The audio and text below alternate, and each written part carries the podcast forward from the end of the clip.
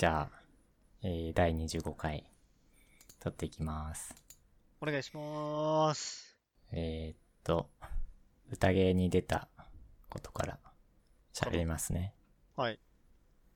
えー、っと、多分前回出るとは言ったんだけど、あの、宴って言われる、えー、まあ、カウンターストライクと CSGO とあと、バロラントの、えー大会があって、まあ、リーグ戦的なのがあって、えー、それに出た話をちょっとします。はい。えー、まず CSGO から、えー、CSGO は、えー結局、4勝3敗の、まあ、リーグけリーグ戦形式で、うん。えーやったんだけど、4勝3敗の、えー同率4位かな多分、うん。に落ち着きました。まあ、そこそこうん。実際か、ね。あんまり勝てるとは思ってなかったから、うん。まあ、4回も勝てて、ちょっと嬉しいというか。まあ、なんなら勝ち越してるからね。うん。なんなら勝ち越してるし、まあ実は。その試合的には、えっと、5勝3敗で、その1チーム途中で棄権しちゃって無効になったから、4勝3敗なんだけど、ああ、なるほど。カウント的にそう。そういうん。一応、試合的には5勝3敗という、まあ、それなりに勝ち越して、負けはしたけど、っていう結果になって、こう、CSGO の宴に出ると決めて、まあ5月とか、で、6月末から試合が始まって、で、ちょうどその時に、えっと、バロラントがサービス開始 して、もう、CSG をやる気は一切なく、ずっとバロラントを。それ以降やってたので、こう、試合的なモチベーションも、あんまり、こう、練習してきたけど、練習してきた頃に比べるとあったとは言えない感じで、個人的には。えー、っていう感じで試合に臨んでたんですが、まあ、5回も勝ててよかったかなという感じで。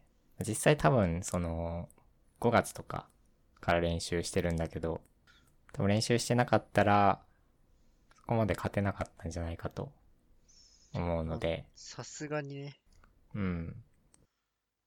割とやってたからね。言うても割とやってたね。毎日 やってたので、基本的には毎日。うん。で、そう、ちゃんと、その試合というか、まあ、ちみんなで集まって、試合して、で、作戦とかも、こう話し合って考えたりして、みたいなことをやってて、こう、振り返るとなかなかいい時間だったなという、えー感じがするので、やっぱりこういう競技シーンをね、こうゲーム、せっかくこう対戦ゲームするなら、こういう競技シーン参加できてよかったかなっていうのは思います。はい。えー、で、宴は、まあ、次回とかあるなら出るか。まあ、多分、出ないとは思うけど、わかんないけど。一応、この宴のね、CSGO が次あるのかもちょっと微妙なんで、もう完全にそうね、なんか怪しい感じはあるよね。流れはバロラントに移って、多分運営もバロラントで結構いっぱいいっぱいっぽい感じもあるので、人口がすごいしね。うーん。まあ CSGO 界隈がどうなるかわからないけど、まあでも普通に面白かったです。うん宴。っていうのが、えー、CSGO の宴。で、えー、あとバロラントの宴にも、えー、出て、それが7月の中旬かな？ぐらいから、だから割と時期はずれてたんだうん、ちょうどバロラントの、あれ？どうだっけな ?CSGO の試合が全部終わった後から、バロラントの試合が始まる感じで、はいはい確か CSGO の最終戦の翌日とかに、バロラントの宴一戦目みたいな バチバチ、スケジュール。感じで。まあでもその CSGO の宴試合中も、試合中っていうか試合期間中もずっとバロラントをやってたので、あんまり関係なく、すっとバロラントに移ったんですが、えー、バロラントの宴も、えー、リーグ戦形式で、まあ、ほぼえーやっててですね。うん。よね。で、その階級、あ、そう、CSGO の話で言い忘れたけど、宴は、あの、階級を選んで参加ができて、まあ、すごい上手いとか、普通とか、そんなに上手くないとか、そういう感じで。コース、的なね、初心者うん。コースなのか、中級者まあ、経験者向けとか、こう、プロとか、そういう人向けとか、初心うん。初心者向けとか、そういう階級別に分かれてて、で、まあ CSGO はね、まあ難しいとは思うけど、やっぱりそのグループ内、階級内でも差が結構ああって、俺たちが結構イージーに勝てる試合もあれば、何もできずに負ける試合もあるので、うん。まあ、階級を決めるのも自分たちうん。だからね。自分たちだし、と例えばその宴の CSGO 前回のうん。こう、宴に出てて、で、前回出てると、こう、同じ階級で出ないといけないのね。前回こう、勝ち上がってない限りは。ああ、なるほど。はい。だから、まあそのまま、こう前回からその階級ずっと、まあ勝ち上がれなくて、ずっと同じ階級にそういるチームもいるから、ただまあそういうチームもずっと練習してたりすると、まあ新しくその階級に参加した人たちとはやっぱり差が出るよねっていう感まあ、じで。そうよね。戦ってる環境がう違うからん。ね。なんで、まあそういうこともあるんだけど、まあでも、割と同じレベル帯というか、そういう感じで戦えるので、まあそれはいいいいんじゃないかなっていう感じで。で、えー、CSGO はね、下から2つ目かなの階級に参加して、えー、そんな感じ。全体だとどれぐらい区分けがある？えー、どうだっけな。?5 つとか6つぐらい？5つとか多分ある。あ、まあ、それぐらいか。うん。大関、関脇、小結十両、幕下かな、ああ、はい、?5 つ。で、4つ目、上から、下から2つ目の十両で、えーはいはい出てました。えー、で、えー、バロラントもそういう階級が分かれてて、えー、階級のあれがどっかに出てたっけな。えー、上からジェネラル、コロネル、ルーテナント、サージェント、プリベイト。かな？読みが合ってるかわかんないけど。これも5つ階級があって、パッとわからん。えー一応俺たちが 参加したのが真ん中のうん、ルーテナントっていう呼ばれる階級で、まあ FPS 経験者とか、そういう人向け。ああ、まあ、最初のゲームだしね、うんか。まあ、一番上のジェネラルが、まあ今プロでやってるとか、はいはいはいはい。そういう人たち向けで、で、2番目がまあプロ目指してやってるような、こう一般のチームみたいな。はい。くわけで。で、俺たちも、まあプロは目指してないので、まあ、FPS 経験者として、まあ3つ目がね、ちょうど FPS 経験者。はい。という感じの区分けだったんで、まあそこに参加して、えー、結果が、えー、5勝2敗の、これはどうなのかわかんないけど、同率が結構いるので、同率今4位って感じなんだけど、うん。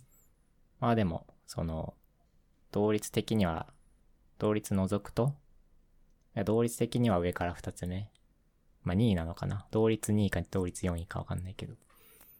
こんな感じで割と戦えた感が、えーあって。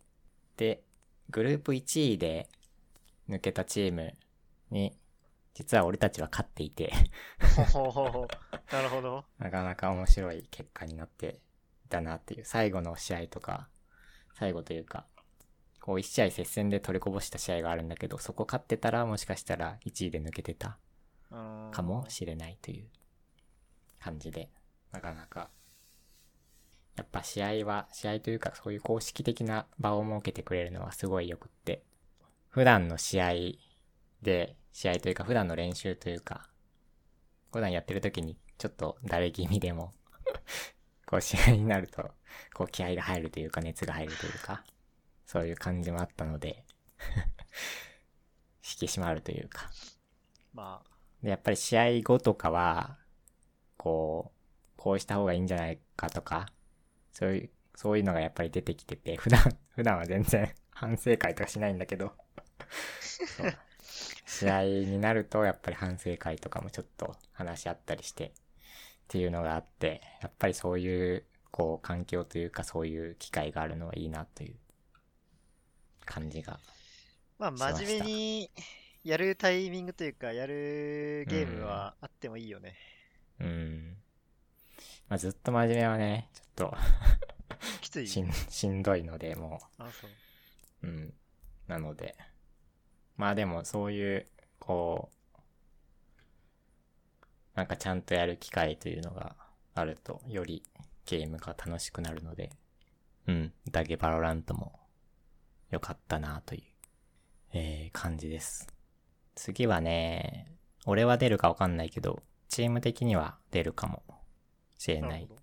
一応他のメンバーはまだ宴を、だけじゃない、バロラントを続けてるので、はいはい。俺はもう全然やってないんだけど、宴が終わってから。そうなの？うん。全くやってない。もう疲れちゃった。そう、まあそういうことか。そういうもんか。まあ仕事、仕事の話もあるから、まあそれは後で話すけど。はいえーで、宴は、えーまあ一番上の階級の、ジェネラルの、うんえー階級は最後のトーナメントとかも配信されるっぽいので、まあそれはちょっと見たいなっていう感じは。え、まだ終わってないの？まあまだ、あのリーグ戦が終わって各リーグの1位がプレイオフ。あえー、そうなんだ。階級もあるけど、階級にさらにグループも分かれてるから。その各グループの1位が、えー、プレイオフ出ますよと。いう感じで。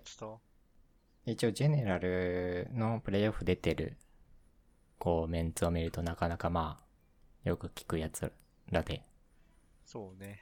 うん。えー、クレストゲーミング D フンと、リバイブと、デトネーションとスカーズっていう、まあまあ、なるほどなっていうとこで、まあ、クレストゲーミングとか、デトネーションスカーズはよく、えー聞くんですけど、リバイブが、こうなかなかあんまり見ないチームなんだけど、えーこのチームは、えーシオンっていう、元カウンターストライクで、えー日本一で、こう世界にも行ってた。人。とか、これもずくさん知ってる？名前は聞いたことあるけど、ほんと結構有名な人で、CS 界では。カウンターストライク界ではね。はい。えーその人が、こうチーム結成して、えーやってるチームで、まあ CS 界隈の人だったり、えーあとは、えー、ドタツ部門、デトネーターのドタツ部門とかにいた人とか、そういう競技シーンで、こうトップ走ってきた人たちとかが入ったりして、なかなか面白そうなチームで、えー、まあ他のチームに比べると多分知名度はあんまりないんだけど、紅葉注目チームだと個人的には思うので、もうなかなかシオンさんがね、こう、なんというか、トゲのある人なんで、ツイッターとか、こう、ちょっと面白いので、面白いって言われ言うとなんかちょっと煽ってる感があるけど、ちょっと 面白いので、要注目です。はいはいはいはいはい。今あー、はいはいはいはい。多分そろ、そろそろじゃないかな、もう。今日とか？今日、うん、今日から始まるので、プレイオフが。なので、配信も多分されるので、えー、要注目ですね。これ、この、あの、ポッドキャストを上げる頃にはもう終わってんだけど、多分。うん。今配信見てる人、人向けなんだけど、これは。っていうことです。えー、シオンさんの話をすると、あの、ノッポとかが出てた、えっ、と、カウンターストライクのアジアチャンピオンシップみたいな、あの、知ってる？のっぽの壁抜きのさ、出た。はいはい。あーえ、なにあのあの大会？天のくの？うん。あの、大田さんのすげえすげえ。大田さんじゃないか。小田さんじゃないね、あれうん。は。あれはすげえすげえは違うんだけど、あの、壁抜きましたよの。あのシーン今、壁抜きましたよね、今。うん。あの大会にも出てた人で、しおんさんが。えで、当時、あの、バルサとか、ー、はい。あとスタバうんと。かがいた、ノッポとかいたチームで、こう、やっぱり勝つためにシオンさんがいるっていうことで、こうよん呼ばれた人なので、その人たちにね、バルサとかうんノッポとかに。なんで、実力は折り紙付きだと思うので、こう、要注目ですね。アジアチャンピオンだからね。うん。強いですよ。えー、っていうのが、まあ、バロラント宴の話でした。えー、次。まあ、ゲームのちょっと話を先に潰したいので、はい。えー、エイペックス競技シーン、あいいですか？じゃあこれは僕からっすね。はい。まあ、エイペックス競技シーンは、一応、エイペックス始まって、どんぐらいだろう？もう数ヶ月ぐらいしたら、結構やっぱ、最近の流れ的には、こう、ポツポツプロゲーミングチームも出てきて、いろいろ大会も行われてて、あの、で、エイペックスのさ、大会というかさ、大会がある？スクリムとかって開かれてるエイペックスって？うん、毎週、でもほぼ毎日あるね。ある？ある。ああ。俺は、そういう、どっかチームがやってんの？うーんと、母体は正直、よくわかってない。あ、くわかってない。個人ではない、個人ではない。あ、エイペックス公式？ほぼ公式みたいなとこが。あ、公式がやってんの？あ、そう、みんなやってる。で、今年の頭ぐらいまでは、いろいろあって、で、コロナが流行る前は、えーっと、もう実は世界大会2回か3回ぐらい行われてる予定うんだっ。たんだけど、それが全部なくなっちゃってて、うんで。もその代わりにいろいろオンライン大会が毎週毎日のように開かれてるって感じなんだけど、うん。まあ、コロナの影響でオフラインがないってなると、やっぱ地域でオンラインでやるしかなくて、メタがすごい地域によって分かれてるのね、極端っていうか。あまあ、切り分け的にはアジアと EU と NA あ。うん。で基本的に、なんだろう、スクリームもそうだし、賞金付きの大会もそうだったし行われてるんだけど、なんかメ、タはあれ？キャラクターのピックのこと？もだし、動き方的な？動き方もそうだし。武器もそううだね。ああ、結構ねなんかパブ G とかと違ってて、違うねうん、そう。違くて、アジアとかは結構近距離でガツガツ当たり合いする？うん。で、中距離できっかけ作ってもガッて入るみたいな感じ。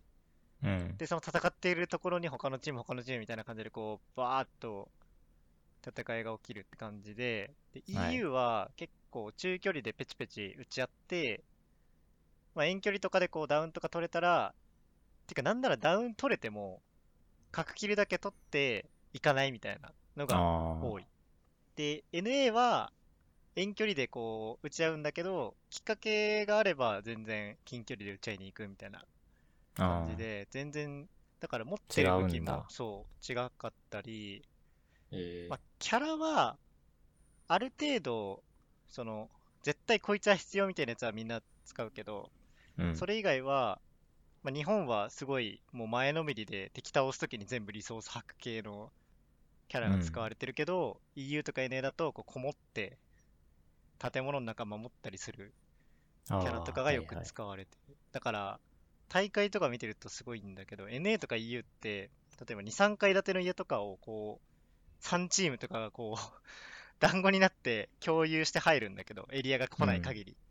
日本ってもう、い他のチームが入ってきたら潰しに行くのね、その下の階のやつとか上の階のやつ。うん。もう絶対に共有させないとかってあって、まあ、そことかがね、すごいおもれえなと思ってあ言ってたりするのもあるし、で、まあそうなってくると、一番強いのどこなのってなるけど、まあ、正直ね、オフラインやらないとわからないよね。今現状 NA が正解とされてるけど、ゲーム的に。うん。アジア側からすると、あ、てか、なんだろうな。その全体的なメタで言うと、EU と NA はまあ似か似たり寄ったりなところあるけど、アジアだけなんか特殊なのね。すごい進う化ん。の先が。だからそれがどう通用するかっていうのは、まあ、この先わからないけど、オフラインがあったら多分やると思うから、変わらないと思うから。あ、でもそれは見たいね。うん、だからそこは見ものだね。で、もしアジアがそれで勝てば、アジアが、の、その、近距離で当たりに行く、敵を倒しに行くムーブが、まあ、正解になるから、NA、EU もそれに乗っかるのか対応するのかしなきゃいけないしってことで。アジアは何？韓国？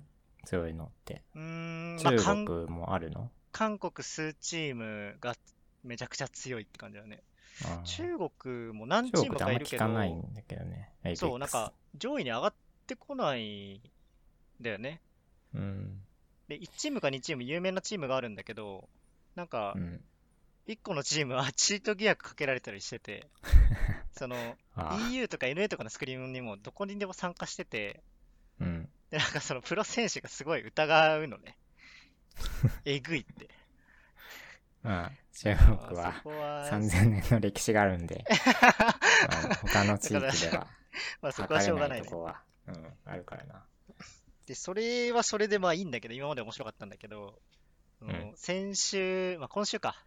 今週大型アップデートが入って、はいも。う武器からキャラからマップから結構、まあマップはそんなに変わってないけど、武器がもあー、ちょっと知ってるかも。ちょっとだけ、あの、R99 がケアパケ武器になったでしょ？それは知ってる。う、それでだ、け知ってるめち。ゃくちゃ強かったディボーションっていう武器が、うん。えっと、シーズンの初め、ゲームの初めの方は強すぎるから補給物資に行ったんだけど、うん。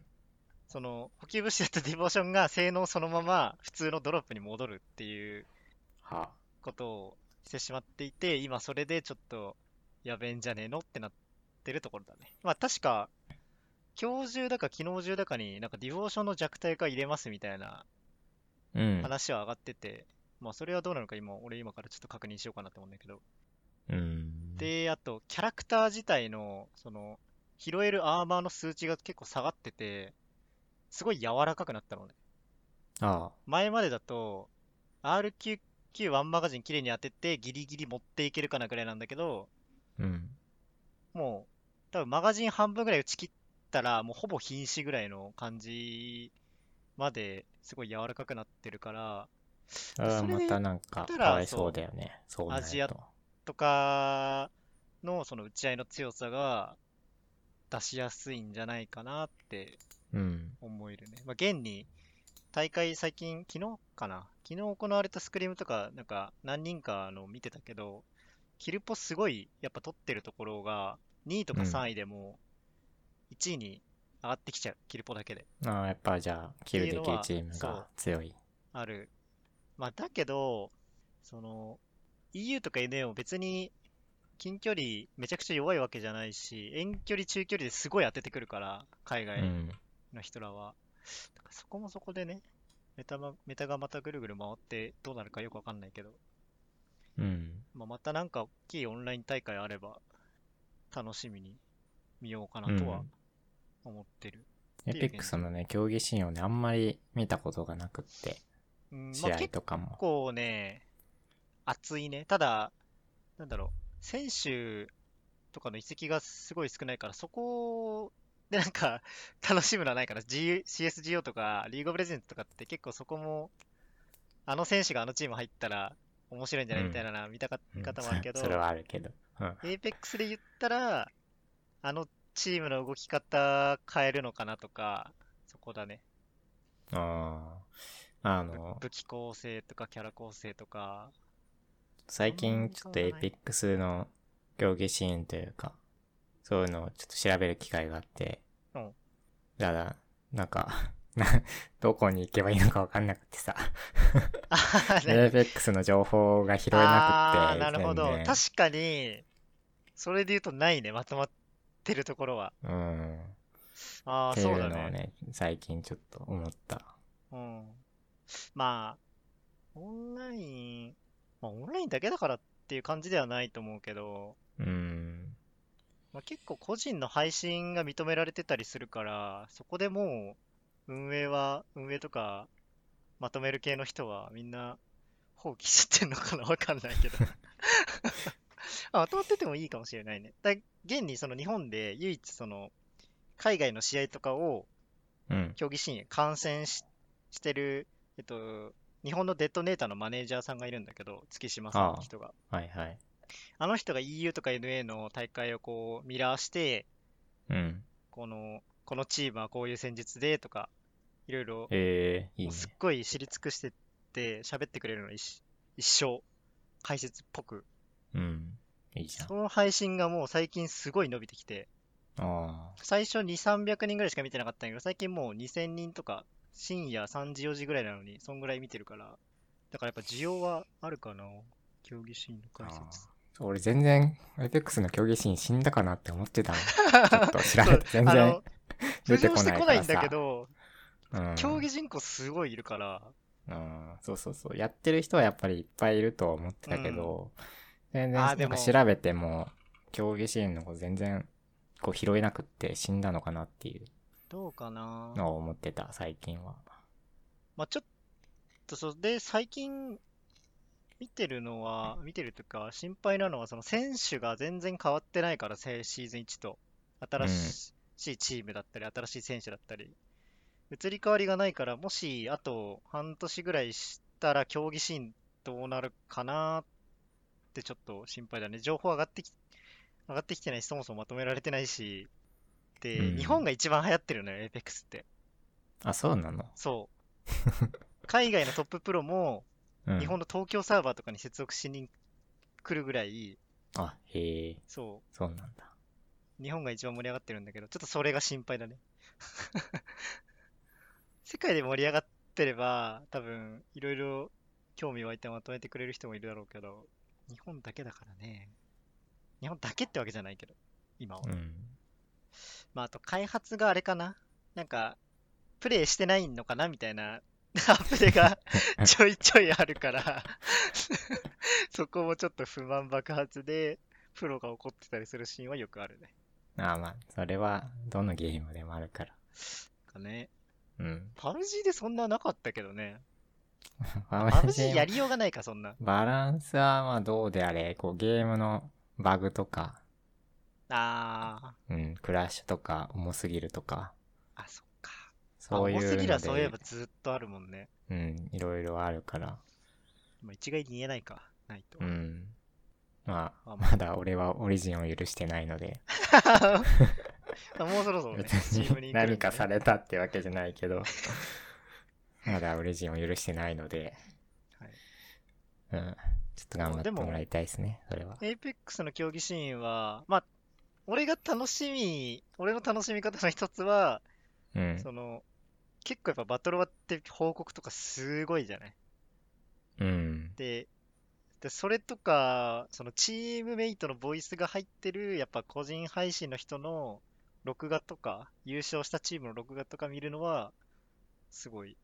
ああ、好きだねまあ面白い。まあ結構どのゲームでも競技シーンのボイス入ってるのは面白いから、うんロールとか、パブ G もそうだけど。まあ、あくまで、やっぱバトルはだから全体の大会見終わっ、見た上でそれ見ると、うんっ。てなるけど、前提があるけれど、まあ面白いね。ね、下手くそなんで、全くやってないっスてのもポーアあるんだけど、リーナ系っぽい全然、こう、ついていけない感じがあるから、キャラコンとかあれね。なんだけど、ちょっとね、まあ、やってみたいよね。やってみたいのね、ちゃんと。っていうのがあってまあ競技確かにそうだよね。なんか、気が向いたら、ちょっと入り込んでみたいけど。大きくまとまってるところね、えー、どんぐらいですか？そんぐらいっすね。まあカジュアル層もいっぱいいて、まあこれからうも、ん。その、配信者っていう枠で見ると結構エエペックスすごいでかい。かなりそうね、割合は最近うんゲームだ。と思うから VTuber 影響もあって、そうそう。なぜか知らないけど。なんで、そういうカジュアル層的な人はいっぱいいるから、こううまく競技シーンにつなげられるとうん。いいと思うからね。うん。えー、っていうのが、エーペックスの話で。オフライン大会が楽しみって話っすね。はい。えー、じゃあ次いいですか？はい。えー、なぜ君はゲームをするのかはちょっと最後の方に ので、ちょっと哲学的なところもあるので、はいえー、ちょっとゲームは外れて、家のことをちょっと喋ろうかなと。俺のね。それは聞きたいね。えーっと、前回引っ越しした話もして、ちょっと家のことも喋って、で、こうや、なんだろう。こう家がちょっと面白い。家が面白いというか。あの、家具を選んだりするのが楽しい。楽しいいかわかんないけど、なんか、あ、そっか、階段したのか。うん、こう、よく、こう家具とか見てたり、通販のサイトとか見てたりししたりしてて、こう前、もう一人暮らしはしてたけど、もう何のあれも変えず、ずっと同じ状態で、多分 2, 2年ぐらい過ごしてたと思うから、はい。こうそう思うと、なんか、うん、家面白いなっていう、そう、思って、ソファーをね、買って、それで、はい。前よりもちょっと部屋が広いっていうのがあって、ソファーを置ける余裕もあるから、っていうのもあるし、フローリングで、俺は何も引かない人なので、うん。で、フローリングに、こう椅子と、あと、その机、デスクがあるぐらいで、だから、こう、リラックスできるのが、布団、ベッドぐらい。だけだったのね。はいはいはい。で、俺、ベッドも、ベッドじゃなくてマットレスを使ってて、で、いつもはこう、立てかけてるはい。ので、まあ、かびちゃうからこね。う、うん、かびちゃうので、こうなんだろう、スッとリラックスできるポジションっていうのが、こうずっとなくって、一人暮らししてる時はあー、そっか。ね。うん。で、椅子も俺、すごい安い3000円ぐらいのカチカチのやつ。オフィス、オフィスデスク、オフィスデスクじゃない、オフィスチェアというか、はいはいはい。うん。一応背もたれはあるけど、すごい安っぽいやつで、まあそれには別に値段なりの、あれなんで不満はないんですが、やっぱりちょっとなんか背中をゆっくり預けて、こう本読んだり、したりできる場所はずっと欲しいなっていうのを思ってて、えー、ソファーを買いました。ソファー、そう、一人暮らしで結構や買う人とかって見るけど、ソファー、まあ俺がその、そもそもその PC の前からあまり動かないっていうのもあるんだけど、ソファーって座るタイミングあるのかなって今ちょっと聞いてて思ったけど、確かにゆっくりすることを考えると一番適してるうん。ものかなって思ったな、今。前はね、必要ないと思ってたんだよね、別に。うんだってずっと椅子に座ってパソコンの前にいるし、どうせそうね。そうね。っていうのがあったんだけど、まあソファーも、うん、あっていいかなっていう。思ったのが、こう、ちょっとゲームをする体力もなくなってきて、最近はこう動画見たり、アニメとか見たり、うん。えー、することも割と多くなってきて、ゲームとかするなら、こう今の状態で、こう机と椅子でいいんだけど、こうなんか見たりする場合は、もうちょっとリラックスしたいなっていうのを思って、とりあえずまずソファーから、えー、買って、で、今、うちはテレビはないんだけど、うん。なんで、ソファーに座ると、こう壁を見ることに。まあまあでも PC の前以外でのくつろぎスペースは絶対あっていう、なんか切り替えじゃないけど、なんか別の空間として確かに用意しておくのはすごい、うんまあ、ちょっと本読んだりするときに使ってたりはするけど。うんで、えー、おそらく、もうすぐ、えー、プロジェクターが届くことになりまだいして。ぶいいものを。うん、ちょっとね、そう、そういうリラックススペースというか、まあソファープラステレビというか、そういうのを想像して、まあテレビも考えて、基本的にそのテレビ番組は見ないから、まあ、まあなんか動画とか見たり、まあネットフリックスとかうん。見たりする。まあ、あとゲームしたり普通の、あの、PS4 とか、スイッチとか、うん。ゲームしたりするのに、まあ、テレビも考えたんだけど、ちょっと、今回部屋も割と、ちょっと広くなったっていうのもあるし、プロジェクターにちょっと入ってみようかなっていうのを思って、こう、プロジェクターも、えー、買ってというか、注文してというか、まあ、かなりでプロジェク良さそうだけどね。プロジェクターをいろいろ調べてて、で、こう、なかなか良さそうなのが、えーあってですね。全然プロジェクターのその性能とかはあんまりよくわからず、うん。こう。最近は大体どんな商品も、こう、なんか、YouTuber さんたちがえー レビューを。そっか、うん。便利だなしてくれるので。ね、うん、これ映像で見れるっていうのはね、やっぱり、そういうものはね、割と良かったりすかなりるので、でも大事なところよね。その、プロジェクターなんて特にさ、映したところなんてそうそうそう、見てみたい映したところが、ちゃんと動画とかで見れる。なんかスカスカだったりさ、明るさうん足りなくてみたいなのないから、そうだね。割と、そういう点では、そう、マーケティン YouTuber とか、グ成功してるわけだ。じゃあ。うん、よく見てた、ね、前は、前というか、プロジェクター選んでるときは。でえー、結局いろいろ見て選んだのが、えー、アンカーのはい出してる、えー、ネブラコスモスっていう、えー、プロジェクターなんですが、えー、ちょっとググると出てくるんだけど、うん。これがですね、おしゃれえー、まだ発売はしてなくって、はい。で、えー、ちょうど半年ぐらい前から、年明けか、その前かな。えっ、と、クラウドファンディングで、このあの、プロジェクター発表されて、で、結局その、クラウドファンディング集まった金額が、1億なのかなっていう、なかなかな感じで、こう、クラウドファンディング集まってて、結構その、界隈というか、そういうプロジェクター界隈的にも、こう注目株というか、期待値高いんだ、じゃあ。うん、期待値高めな。で、こう、動画とかで先行でレビューしてる人とかもいはいはいはい。て、それを見る限り、まあ良さそうと、いう印象を 持ったので、よし、これにしようっていうのを思ってて、うん。で、その、クラウドファンディングの、えっと、あれはもう、終了してて、俺が、こう、見つけた時には。はい。でまあ一般発売をこう待つ感じだったんだけど、はい。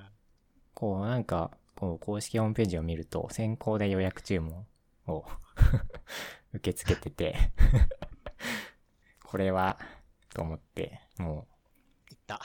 そう、行った。お金がない中。本当は、ちょうど多分出るの9月ぐらいかなっていうの持ってて、9月とか10月とか、秋口ぐらいだと思ってて、まあ、その、こうソファーとかも買ったりしないといけないから、ちょうどいいかなっていうのを思ってたんだけど、こう8月中に来てしまったので、渋々じゃないけど、こう、もう、ちょっとこれは買うかと思って、それが、それを買って、8月末に。発送するらしいけど、実際に届くかはわかんない。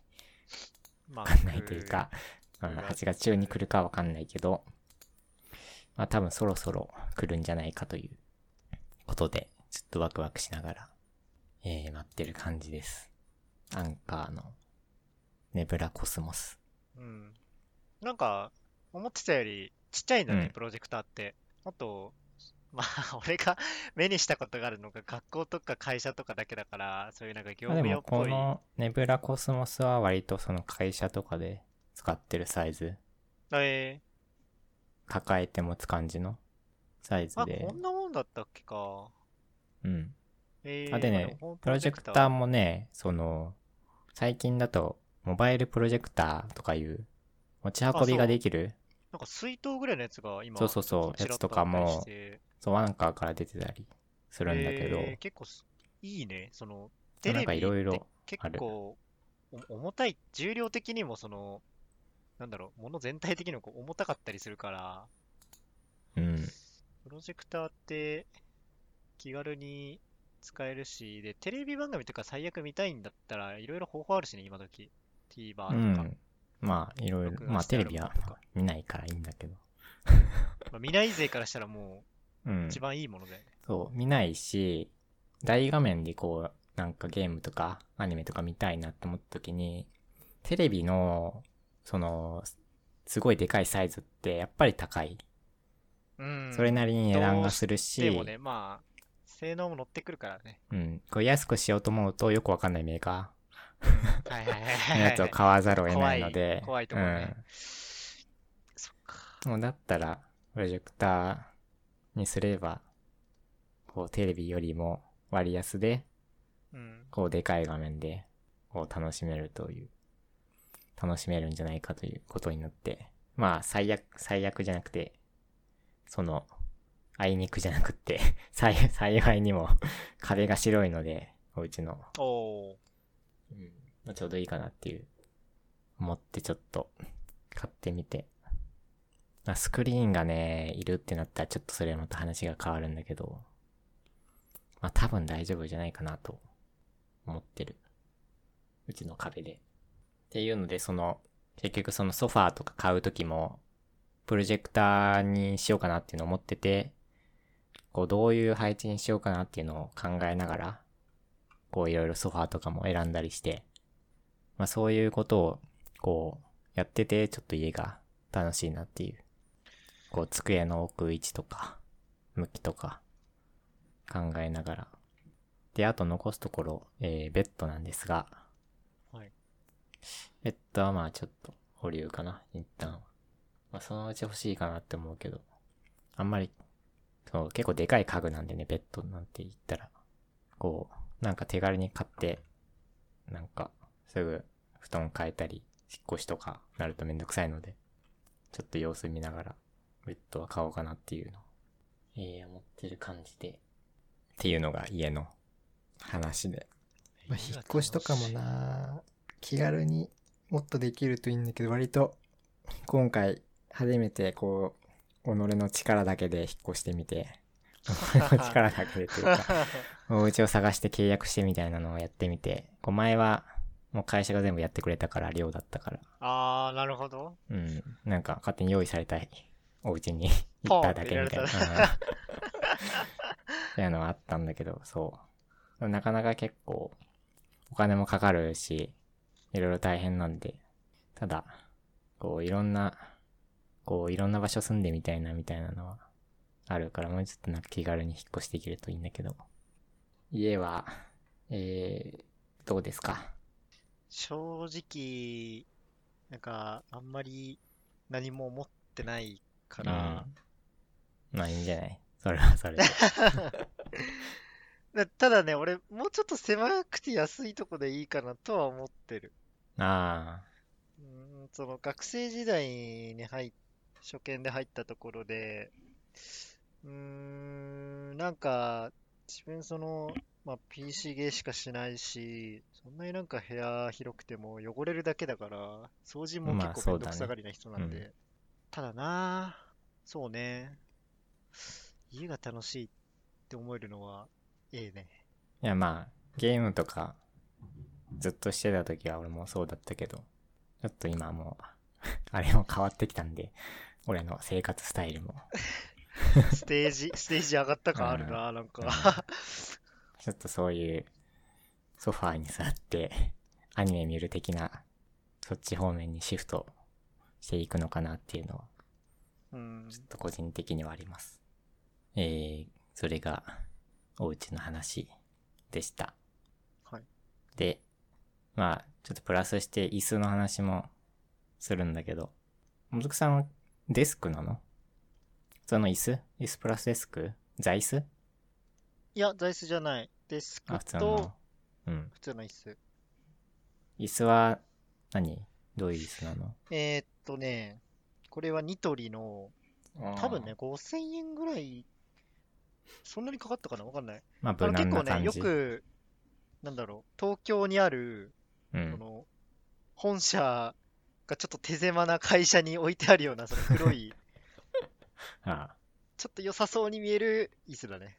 ああ。まあ、ケツはやっこくないやつ。コスパは良さそそうそうそう、コスパいいやつ。う感じはあるね。肘掛けもあるし。ちょっと椅子が、まあ前々からだけど、ゲーミングチェアっていうものが、ねいっぱい。出てるちょっと流行って、うんいっぱい出てるん だけど、ちょっとそこの、そこの椅子についついて、ゲーマーも含め、椅子についてちょっと話そうかなと、えー、思うんだけど、興味はあるね。えーまあな、なんで椅子かっていうと、最近、えーあの、ロジクールブランドから、ロジクールブランドというか、ロジクールからうん。椅子が、え？椅子が出た？椅子というか、うん、椅子が出た。へえはい。ついに？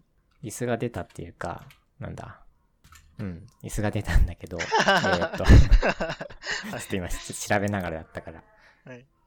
なんか、外で、こう、ゴミの回収車が はい動いて入ってるかも。しんない。うん、えーっと、ハーマンミラーっていううん。有名な椅子会社が、椅子会社というか、オフィスチェアとか販売してる、えーうん会社があって、まあそことコラボというか、はいはいはい。まあして、まあロジクールのブランドで、そう、ハーマンミラーの椅子を出しますっていうことで、で、ちょっと、ああ、これか。はいはいはいはい。見たことあります。最近ちょっと話題になってた、ちょっとそうね。うん、上がってたね。椅子があるんだけど、まあそういう椅子も含めて、そう、今までそう、ゲーマーたちが座ってきた椅子って、えー、デラックスレーサーとか、AK レーシングとか、ああいうタイプの、えレーー、シングっぽい。うん、レーシング、レースチェアっぽいカーの椅子うんまああれがモデルっていうか、レーサーの椅子がモデルはいはいはい。になってる、えー、ものが、そう、ゲーミングチェアとして、なんかあれがよく、正義みたいな感じで、うんちょっといろんな会社もそうだね、いろんな、そのメーカーがこう出してるんだけど、ああいう形の。うん。えー、僕が椅子を買うとしたら、やっぱりこう、椅子のブランドの、椅子のブランドっていうか、デラックスレーサーも椅子のブランドだけど、けど、うん。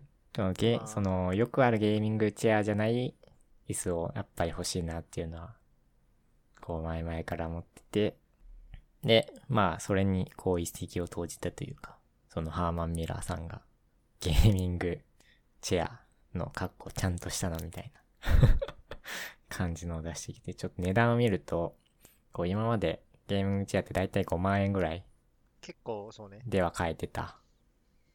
まあ、安いのだと2万とか3万とか。はいはいはい。で、まあ、普通の買うと4万とか。いいやつ買うと5万、6万とか。多分そういうレベルだったんだけど、えー、このハーマンミラーエンボディチェアは、えー、20万ということで。ガチだね。うん。そう、今までの、そう、今までのゲーミングチェアを経験してきたゲーマーたちにとっては、こう、びっくりするぐらいな値段なんだけど、まあでも、そう、本来、そのオフィスチェアっていうと大体そのぐらい、まあ10万以上。いいやつはそうねいいや。つがその20万とかうん。超えてくるけど、大体、まあ、ちゃんとしたのを買おうと思うと10万とか、普通に出すような世界だとは思ってたから、ここで、ちょっと、こうゲーマーたちは、今までの俺たちのゲーミングチェアは何だったのかを、ちょっと見つめ直してみて、ただ形とかっこよさにうん。憧れていたものではないと。これはもう、実際、その、デラックスレーサーとかのゲーミングチェアも、うん。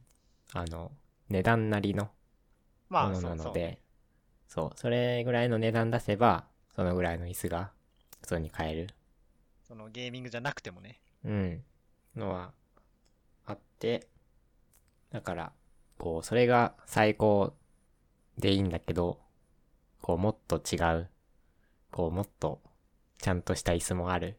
ちゃんとした椅子っていうと、うーんデラックスレーサーとかがちゃんとしてないみたいに思えるけど、まあそうじゃない、なくて、的うん。なんか前提だよね。その、ゲームする人が座る椅子じゃなくて、うん。誰、誰でも座る椅子みたいな、な、ななんだろうね、難しいね。まあそうなんだけど、まあゲーマー向けって言っても、その椅子の選び方ってもっとちゃんとできて、その、例えば、ゲーミング、違うゲームする人って、割と、ゲームによるけど、FPS とかする人って、姿勢割と前傾に、うん、まあ画面に近づうんけちゃうのはね面に近づけて、こう前のめりで、うん。こう椅子に座ってゲームする人多分多いと思うんだけど、そういう姿勢がこうメインになるんだったら、やっぱりそういう前傾姿勢を取れる椅子っていうのが、こう、オフィスチェア界にはちゃんとあるので、こう座面がちょっと傾いてくれるみたいな。まあちゃんとそういう椅子をね、本当にちゃんとした椅子を選ぶんだったらそういう椅子とかを、こうただ単にゲーミングチェアと歌っている椅子じゃなくって、こうちゃんと姿勢に合ったこう座り方を支えてくれる椅子を選ぶといいんじゃないかなっていうのを思ってます。まあ椅子のメーカーもいろいろあるんだけど、ハーマンミラーは割と、こうその高級路線で、こう売っている。そうね、ちょっと今、商品をちらちらと見ていたんですけど、そうね。まあ、お高い、応接間とか社長室とかにありそうな、うん。良さそうな椅子をこう、ガッと作ってる感じだね。まあ有名なのだと、あとは、椅子だと、アーロンチェアとかは割と、アーロンチェアは聞いたことある。うん、有名で。まああれもね、あれも多分、まあ前傾ではないんだけど、こういい椅子なんで。で、まあ他のブランドだと、なんだっけな、岡村とか、うん。ちょっと今調べるんですけど、えー岡村。よね。うん、岡村国用、あ、エルゴヒューマンとか、まあハーマンミラー。俺なんか椅子以外も作ってたような気がしたな。うん、あとスチールケースとか、うん。そういう海外のブランドとか、こういろいろあるので、まあゲーマーでもね、ちゃんと椅子を選ぼうとしたときに、こう、なんだろう、何も考えずゲーミングチェアにするんじゃなくって、こうオフィスチェアを、を選ぶのもちょっとおすすめですよ選択肢っていう。に入れてもいいっうんてことよね。一択よりかは。まあちょっと高いんだけどね。まあまあまあまあ。まあ学生とかやっぱりでも買うならそのゲーミングチェアの3万とか、そういうのが手軽でいいなとは思うけど、こう社会人でゲームしてる人とか、こうちゃんとした椅子を、仕事にもあの、ゲームにも使えるような椅子を選ぶなら、こうオフィスチェアとかを選んでみるといいんじゃないかなという、えー思います。はい。ちょっと興味が湧きました。うん。ちょっと高いからね。最近、あ、でも最近は、あの、在宅の、あれも、増えてきているので、在意宅外と需ワークの、要は高まってるとこだよね。そう、需要は高い、感じのこ。う分野なので、まあ、この機会にちょっと調べてみるといいかなという、はい。思います。えー、次ですか？次、はい。えー、では、次、仕事の話をはいし。ます。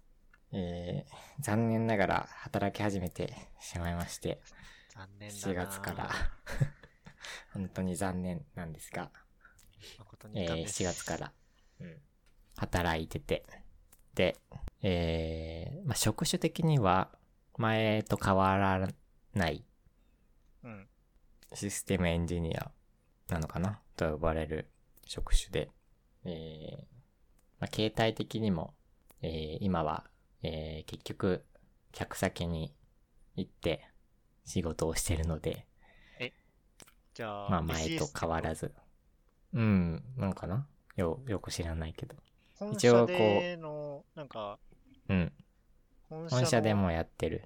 あ、そうなんだ。へえ、すごいとこだね、じゃうん。いや、すごくないよ、別に。あ。あ、そう。本当は、そういう自社で開発してる。まあ、受注でも何でもいいけど。自社で開発してるとこでやってみたいなって思って、こう自社開発っていう求人に、えー応募してそこに入ったんですけど、まあ、蓋を開けてみると、やっぱり、客先に行けと。まあ、いうことなんで、まあ、それはもうしょうがないかなっていう感じでまあ、いつか自社開発も、うん、やってみたいなともない思いながらわけじゃないで。しょ、自社開発の業務が。うん、やってる。半分ぐらいは多分自社開発でやってる。うん。ので、まあ、それはしょうがないかなと思って受け入れて、えー、他社へ出社してるのですが、仕事はね、まあ、一言で言うと、何もわからん。仕事。マジで。えーっと、前回、前回じゃなくて前は、まあ言語 Java でやってたんだけど、で、今回も Java なんですが、うんもう何もわからんと、コード。全然違うんや。うん、現場のコード何もわからん。こう前は Java だけど割と古かったのかな。それもよくわかってないんだけど、俺は。もうその、今の現場に書いてあるコードの、こう、まあ、Java のコードの書き方が全くわからんと。初めて見るぞ、こんなのは、みたいな。ので、Java 変に自由度高いからね。うん、こう調べてみてもようわからんと。エンジニアあるあるだな、じゃあそれは。でも、言うても。うんっていうとこに、こう入り込んでしまって、ちょっと、なるほど。こう、毎日苦しみながら、こう働いてるとこなんだけど、こう、プラス、コードもわからんし、えっ、と、業界的にも、えー初めて、えー前は、えっ、と、クレジットの仕事やってたんだけど、クレジットカードの。はい。えー今、えー旅行業の仕事をやってて、まあ、業界的にも、えー何もわからんと。全然だね、じゃあ。うん。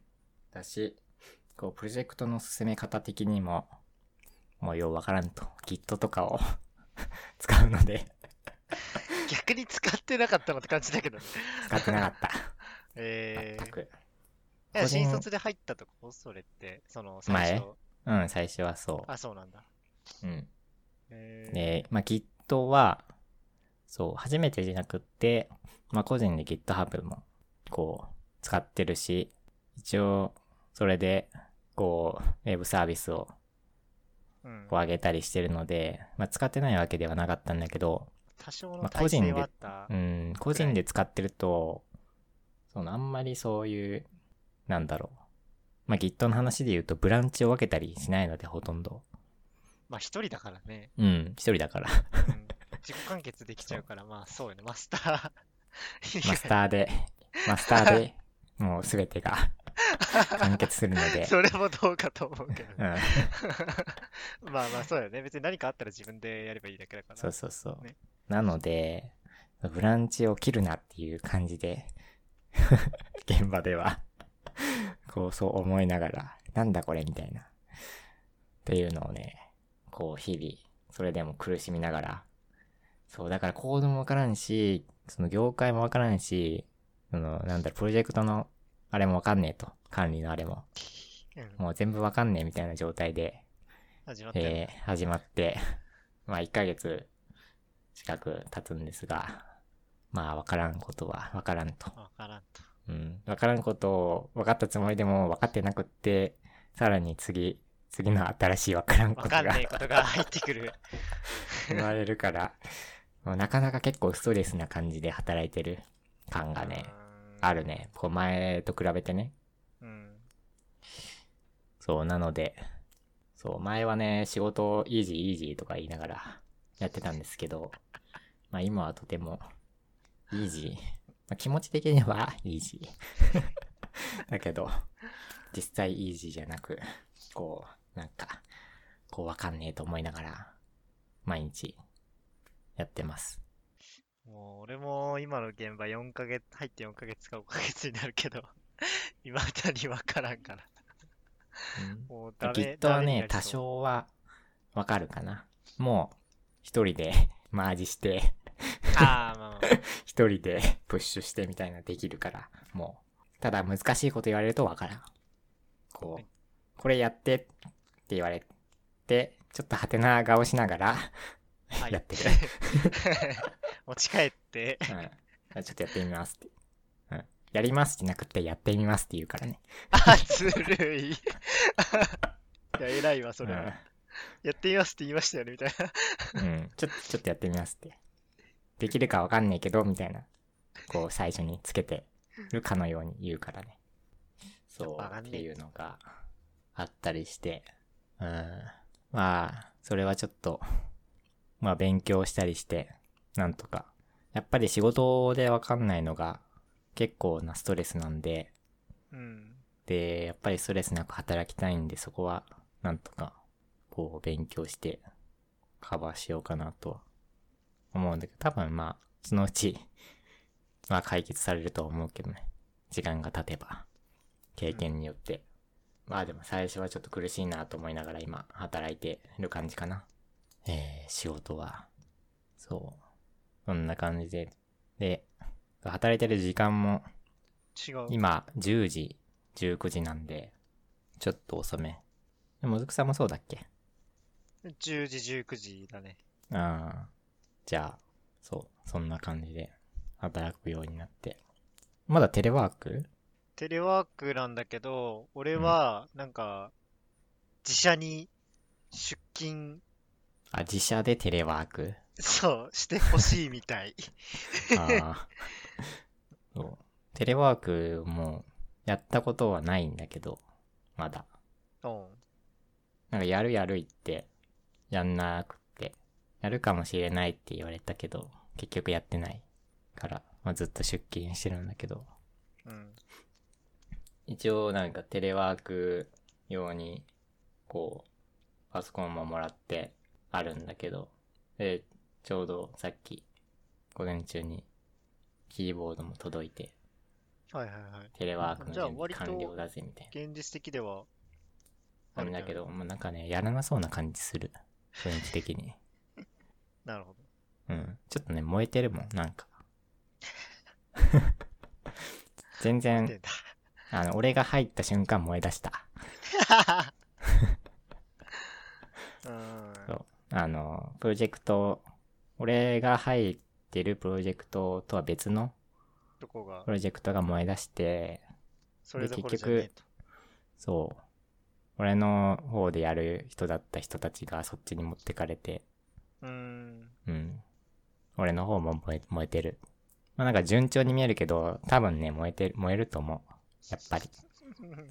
個人的に。だって、なんだろう。本当にこれでいいんかなみたいな感じで書いてんもん、俺、コード。大丈夫か？みたいな。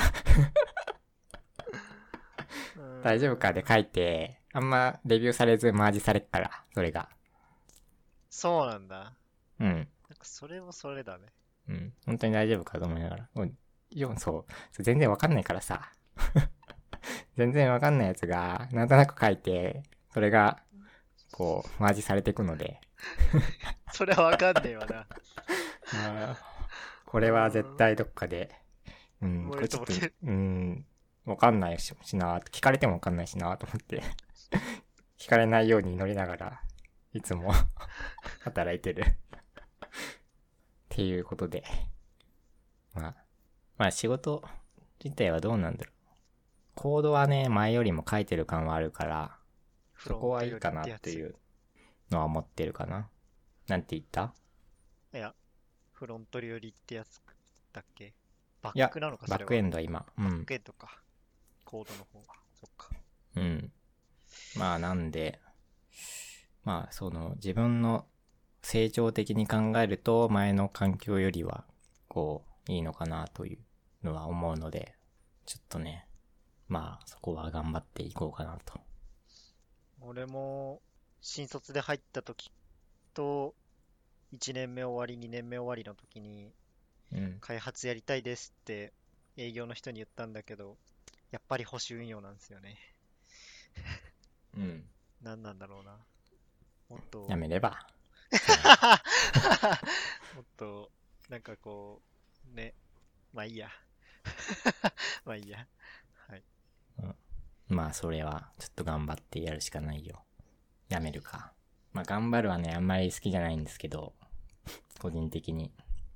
頑張らなくても良くなるようにするのが我々エンジニアなので、そうっすね。知らんけど、こう、頑張ってやるのはちょっとあんまり良くないとは思うので、頑張らずにできることの方がいいと思うので、そこはね、ちょっと、こう、心に留めつつ、頑張るしかねえんだけど、難しいね。そう。どうしても、頑張っちゃうんだよね、俺。なんか変なとこで。うん。まあ、頑張る時もあるけど、割と、ちょっと、そう、適度に力抜いて適当にプッシュしてる。頑張らなくていいところとかをね、適当にコミットしてるわ。これでいいやろ、みたい よくね。まあ、な。まあ、それで通ってんならいいけど。あんまり死なないからさ。人は。たままあに死簡単には死ぬんだけど死なないからね、うん、そう、まあ、多分死なないから、大丈夫大丈夫。いいっすよ。それぐらいでやっていかないとね、持たないよ、うん多分。っていうのを思ってうん働いてる。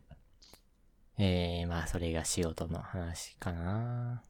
そう、だから結局、客先常駐になっちゃったからさ、うん。その、今本社の位置、位置っていうか本社への通勤も考えて住む場所を選んだのに、結局違う場所に出勤してて、どれくらい？それが、あ、でもそんなに変わん、あんま変わんないんだけどね。あ1時間かかんないぐらい。ドアトゥドアで。だからまあそんなにでもないから。ギリ許容。うん。乗り換えがね、2回あるのが、ちょっとあれなんだけど、めんどくさいな、思うんだけど、っていうのは思いつつ、まあ、まあそれはね、こう、本当に嫌なら帰れるんで、別にどうとでも。まあ今は、とりあえずやるかみたいな感じかな。えー、っていうのが、まあお仕事の話でした。えー、次。ちょっとアニメの話をしますよ。はい。俺は、ええ けど、ー、いや、ついていけるんじゃないかな。嘘。アニメ、最近のアニメっていうか、あの、ガンダムを見出してて、お、はい。えー、見たのが、えー、シードはい。見て、今は WO を、はい。えー見てるのと、あとは、えー、劇場版の機動戦士ガンダムファーストお、おはい。3部見て、で今見ますね。今ゼータを一一部見て、多分はい明日か今日かにゼータの2部目を見るかなっていう感じで。まあ普段はこうアニメ見ながら休みは映画見たりガンダムのうん。してる感じで過ごしてて何が操作したかはあんまり覚えてないんだけど。トリガーは覚えてないけどう。ん。まあガンダムでもシードから生み出してて。で、そう、機動戦士ガンダムは、あの、ユニコーンをやっぱりちょっと見たいなっていうのがうん。あって、それで、あの、ファーストから見返してる。ファーストはね、一回アニメ全部見たんだけど、全部見たは嘘だけど、アニメ見てたこともあるんだけど、まあ一応おさらい的にファーストも映画3部作見て、まあ次ゼータを見てる、はいえー感じで。で、シードは、まあなんとなくなんか見てる、見てた感じで。ただ意外と面白かったシードが。まあシードっていうと結構新世代一発目ぐらいの感じのガンダムアニメだから。あの、見やすくって分かりやすいうん。感じがして、あの、シードディスニーは見てないんだけど、シードディスニーはよくわかんないらしいから、まあ見なくていなと、うん、思ってて。なんかね、あの、ファーストっぽいなっていう感じがしたかな、シードは。その、地球側と宇宙側の対立、基本的には。まあ、そうだね。どっちにも正義があってみたいな。うん。まあ、ガンダム基本う。そうだけど、そうね。なんか単純な悪役じゃない系のキャラは、大体そうだし、こう、敵味方でライバルがいてみたいな。感じもあって、まあ割と王道的な感じなのかなっていうのはあったかな。それで見やすかった感じがあって。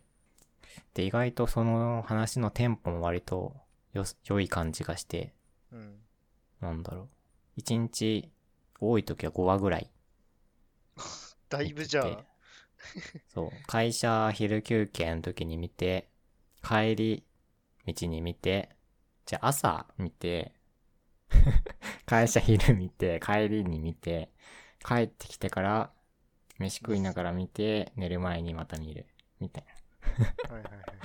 5話ぐらい見てたこともあって、多分、2週間ぐらいで、そう、シード50話あるんだけど、2週間ぐらいで多分全部見た、全部見たな。うん、気がするね。すごいわ。うん。で、今 WO を見てるんだけど、WO がね、ちょっとなんか、途中だれてて、でダブルを見てないな俺は。うん。わかんない、ただ、あの、20話ぐらい今来てるんだけど、ちょっと面白くなってきたかなっていううーん。感じで、えー今見てて。WO は2期あるから2期はどうしようかな。1期見終わってからのモチベに、う。うんね。よるから。で、どうしようかな。次どうしようかなって思ってて、まあ悩んでる。まあ、ファースト時代の、宇宙世紀時代の作品なんか見ようかなっていうの、思ってる感じかな。何が面白いだろうな結構、シードより前とかって、なんか、うん。人間関係がドロドロだったりとか、その、アニメとして楽しめるかどうか怪しい要素が入ったガンダムアニメいっぱいあるから、うん。ねガンダム最初に何見る問題はなかなか、なかなか難しいと思うよ。うん、難しい話で。うん。誰にもなんか答え出せない感はあるけど。あの、一応なんかそういう記事もあってさ、ガンダム最初に何見る問題みたいな。えで、あの、ユニコーンがやっぱりその絵柄的に見やすいみたいな。ー、今風で。っあていうのがあって、ただユニコーンを見るまでに 越えなければいけない壁が 多すぎるぞみたいな。結局一体何から入ればガンダムちょっと興味持てるんだろうみたいな。そういう問題はね、なんかあって。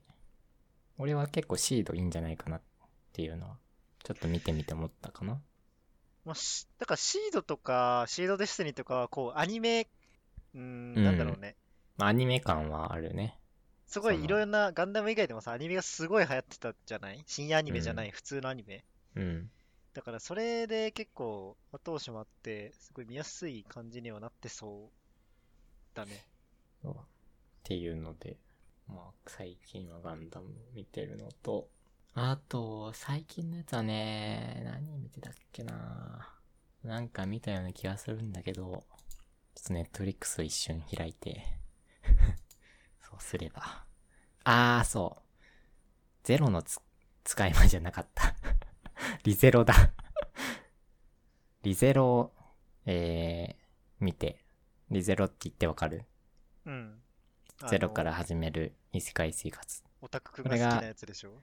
あのーちょうど2期がスタートして、まあちょっと1期、1期はね、なんとなく見てたんだけど、全部覚えてなくって、1期ちゃんと見直して、で、2期は結局見てないんだけど、逆に2期やってなかったんだね、あのアニメ。あんだけう人気で。ん。っていうので、えー、あと、まあでもそれぐらいかな、リゼロぐらいか。あとはソードアートオンラインはちょっと、やっぱり見てる感じ俺、で。ちょっとね、バカにしてたけどね、あのアニうんメすごい。あのアニメすごいわ。ソードアートオンライン？うん。すごい。いや、面白いよそう普通。に。今の話はなんかアニメはそんなに、うん、どうなんだろう。原作読んでからアニメ見ちゃってるからな、今の話は。あーあの、一期とか小は。アニメが先だったのね、俺は。はいはいはいはい。で、それはすごい面白かったっていうのはあるんだけど、小説を先に読んじゃって、アニメなんとなく見ちゃ、なんとなくで見てる感じがあって。ただようやく、あの、キリトくんが起きるようなので、なるほど。それはそれはすごく、すごく楽しみ。やっぱりね、キリトくんが一番強いのが見たい、俺は。だってそういうアニメだもんね。そもうん、そもそういうアニメ。キリトくんが無双して、アスナと幸せなキスをして終了っていうのが、っていうのが、俺が見それは俺、うん、そういうのが見たい、俺は。はいっていうのが、まあ、最近のアニメ見てる事情です。そっか、アニメか。そう。だからね、プロジェクター来たらね、もっとちょっといろいろ見たいなっていうのが、はかどりそうだね。映画もアニメも。うん。っていうのもあって、まあ、普通にドラマとかも、時間あれば見たいしな。こう、今の時代は、情報、情報というか、こう、コンテンツが多すぎて、取捨選択が非常に大変だなっていうのがあって。まあ、そんな中でも、こう、楽しいアニメに巡り合えたら嬉しいな。えー、っていうのがアニメの話で、えー、じゃあ、最後。はい。なぜ君はゲームをするのか。っていうのが、まあまあ、そうやって書いたんだけど、そんな哲学的な話でもなくて、あの、もずくさん結構なんかさ、うん。ずっとゲームしてない？それは何？その時間帯の問題？それとも時間帯もあるし、歴？まあ、歴というかその時間、してる時間、一日の。はい。ずっとゲームしてない？まあ、してるね、うん。俺は。で、時間とかもさ、もう朝までやってるじゃん。まあ、気の許す限りやってるね。そう、そ、そこのあれは何から来るんだろうっていうのさ。あ、原動力？うん。俺はそう、う前、前とかさっき言ったように、そう、あんまりそういう FPS とかさ。うん。ゲームをする体力的な、あれがな、なくって今は。うん。っていうのがあって、そう、なんかそれだけゲームしてるのは何があるんだろうっていうの気になって。まあ、俺が最近思うに、うん。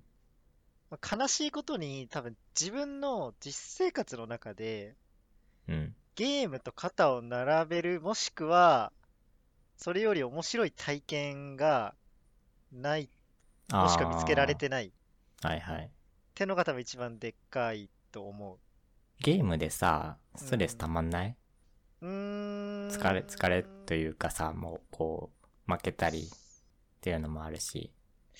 どうだろう。これはあんま気にしたことがこに関してはたまらない方あではあ。あるかな。俺パブ G じゃない、パブ G じゃなくて、バロラントやってる時に、うん。すごいストレスでさ、すごい、すごいじゃないけど、割とストレスを感じてて、こう、負けることに。うん。そう、それでやめた感が強いんだけど、やっぱりなんか、自分、こう負けるのがさ、嫌でさ、うん。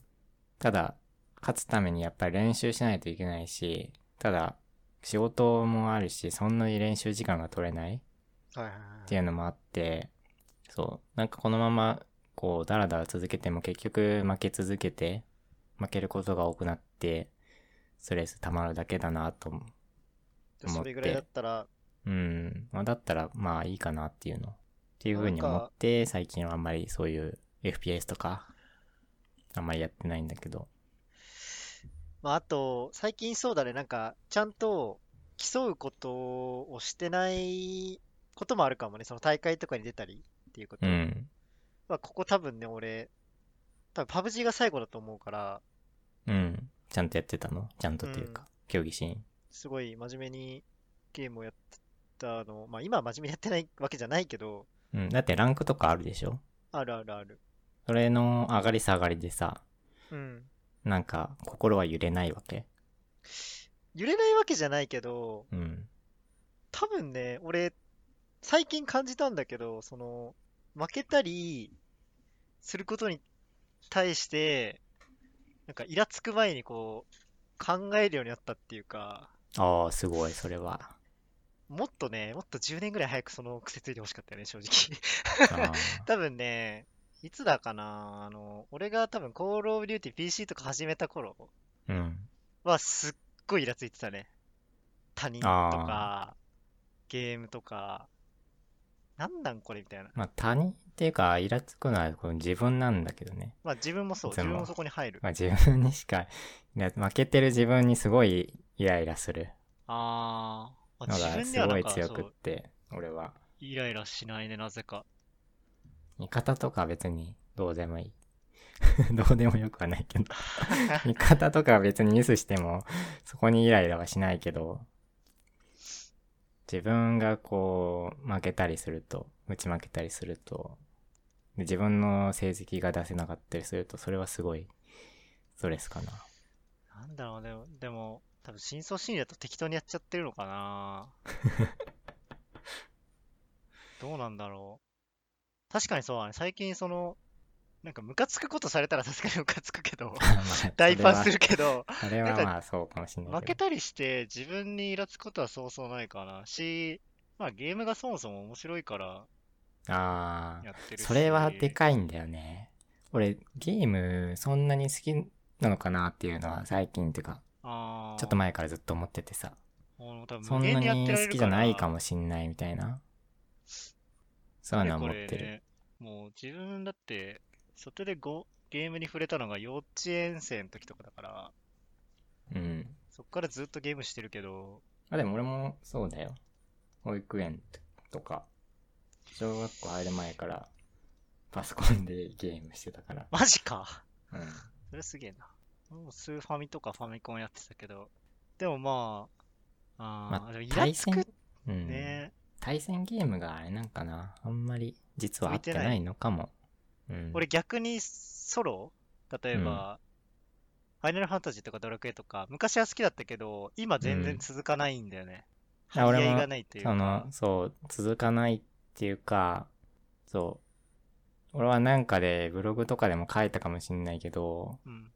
どっかで、こう、心の中でゲームイコール悪とうん。思ってる節があって、で、e スポーツとかそういうのものを知って、ようやくそうゲームを認められるようになってさ。うん。ただ、そういうものじゃないとゲームを認められないっていうのが多分どっかにあって、ただダラダラやるゲームは、こう、あんまり価値がないうん。ものなんじゃないかって多分心のどっかで思ってるとこがあんだよね。俺は。うん。なかなか まあ俺そこはもう、になってしまった。半分諦めてる。るから、多分先のこともあんまり考えてないからできてると思う。うん 悪い、悪いこと言うとね。そんなに深く考えてないからね。うん、なんか、ゲームより面白いのもあれば全然やるんだけど、だから俺ね、高校、いつだっけな。大学2年と、うん。時とかはね、あんまりやってなかった。リーグオブレジェンズやってたけど、結構友達と遊び行ったりとかもしてたし、2年だったかな ?1 年だったかな？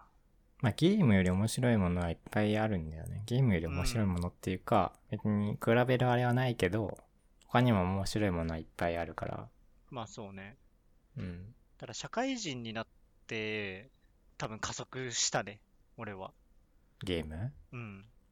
社会人になってゲーム加速するの逆に珍しいと思うけどね。もうこれしかねえなって思った、俺は。俺にはもうこれしかないと思った。俺もゲームは多分したいとは思うんだけど、うん、他のこともしないといけないなっていうのもあって、結局だらついちゃうみたいな。怠惰なんだよね、ただの。ゲームやりゃいいのに。そうね。他の、他のことをしなきゃいけないよね。俺は全て壊してるからね。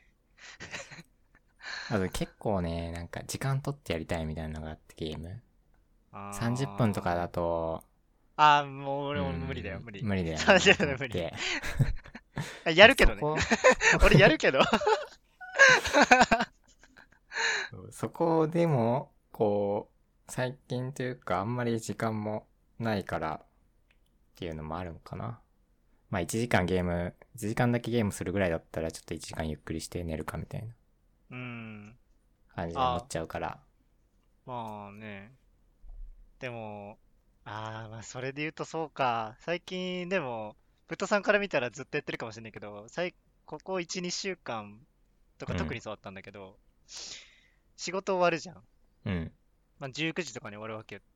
うん。在宅して、で、な、なんかね、6月か7月かに、その終わってから1時間ぐらいこうベッドで寝ちゃうっていう癖がうんついてて、で、そっから起きてゲームしてたんだけど、うん。もう8月に入ってからね、がっつり寝て、朝4時頃起きて で、ゲームしてるっていううん、今日も朝からやってたじゃん。なんかあ、そうそう。だから、昨日多分8時半とか9時頃寝て、うん。今日朝5時頃起きて、むにゃむにゃしながら朝飯を食い、うん。多分6時ぐらいからやってんだよね、ゲーム。でもいいんじゃない？それはそれですごい良さそうな納感じする得いかねえんだよな その睡眠時間が無駄だと思っちゃう人だから、ああ、最近睡眠とってんだよね。そう、撮ってこる。こ働き始めてから、ああ、そそうなんだ。12時前にはだいたい布団に入ってる。12時前と12時ぐらいには布団に入って、で、朝10時出社だから8時前ぐらいに起きてっていう感じで、前に比べるとだいぶ睡眠を取るようになってて、8時間とか寝ようと思うとさ、ゲームしてる暇ないんだよな、ない。正直。全然ない。あのーだって、無理だもん。やることあって。うん。無理だな。だから今までは、俺は多分、3、2時3時ぐらいまでゲームしてたかな。10、うん。10時ぐらいから始めて。で、朝は普通に通勤で、多分7時ぐらい、7時8時ぐらいに起きて、だから、うん。まあ今在宅で甘えてるところはあるけどね。昔、あの、パブ G を働きながらやってた頃は、要は、いつだ ?9 時からスクリームがあって、12時ぐらいに終わって、うだよね。まあそっから、ちょっとなんか練習したりもすると、まあ1時間ぐらい、うん1時間半とか。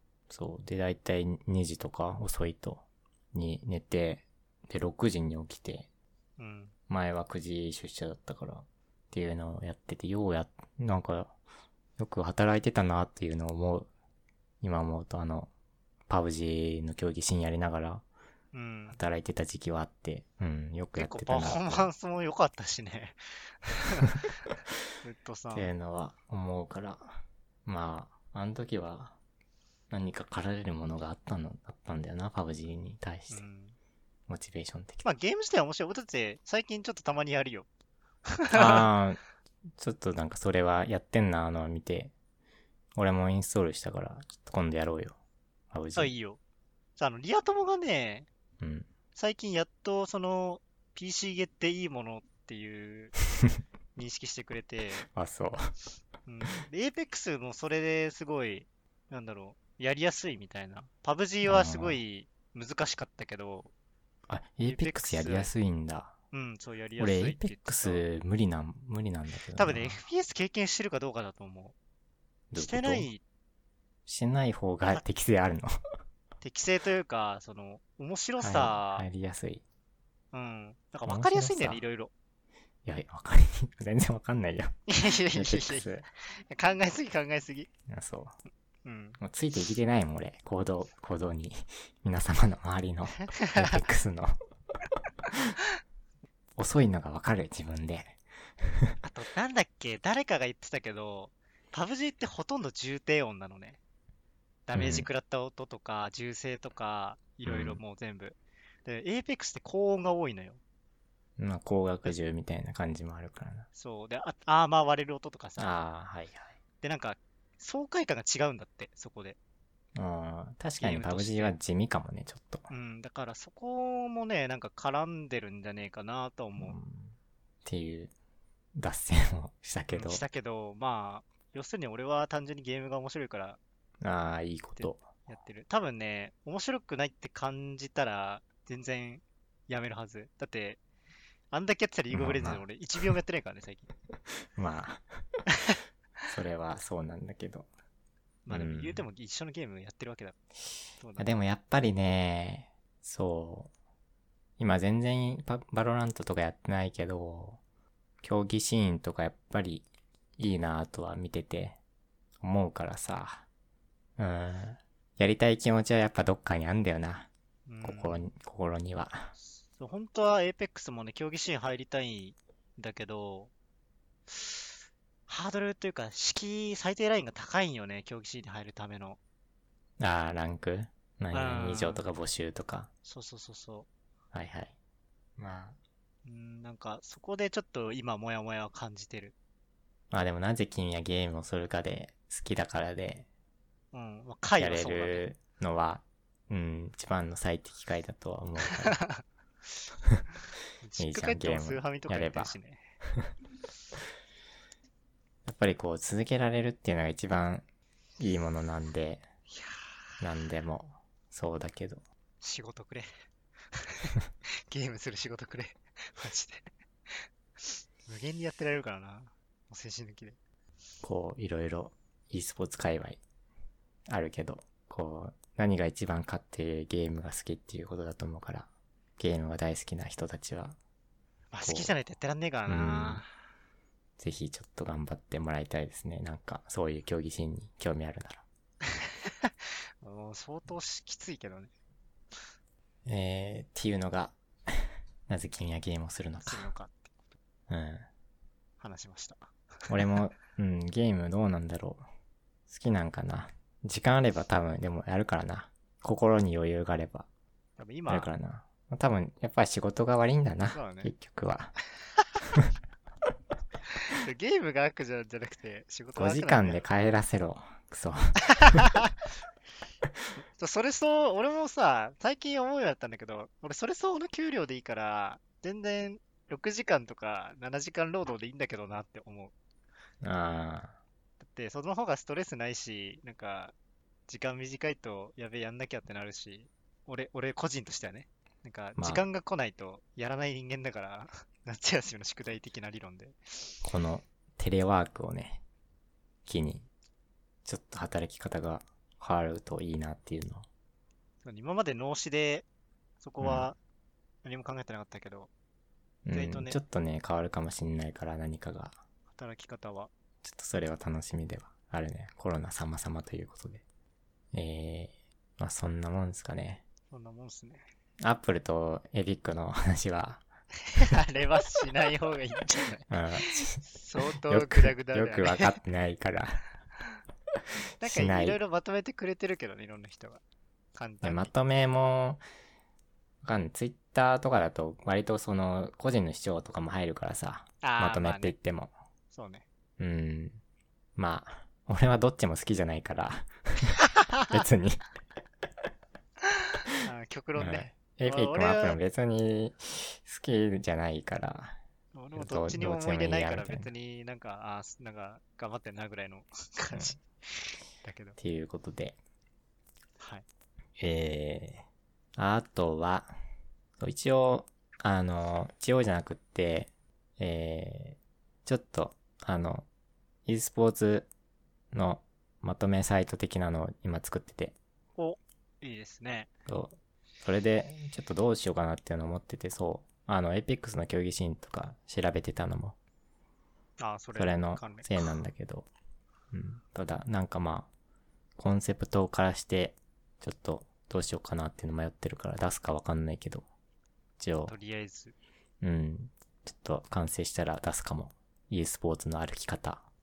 いいっすね。うん。知れません。e スポまーツさん。た多分、告知、告知が出したら話そうかなと思うけど。お願いしまえー、す。っていうことでした。えー、以上でいいですかね。はい。はい。では、えー、お疲れ様でした。お疲れ様でした。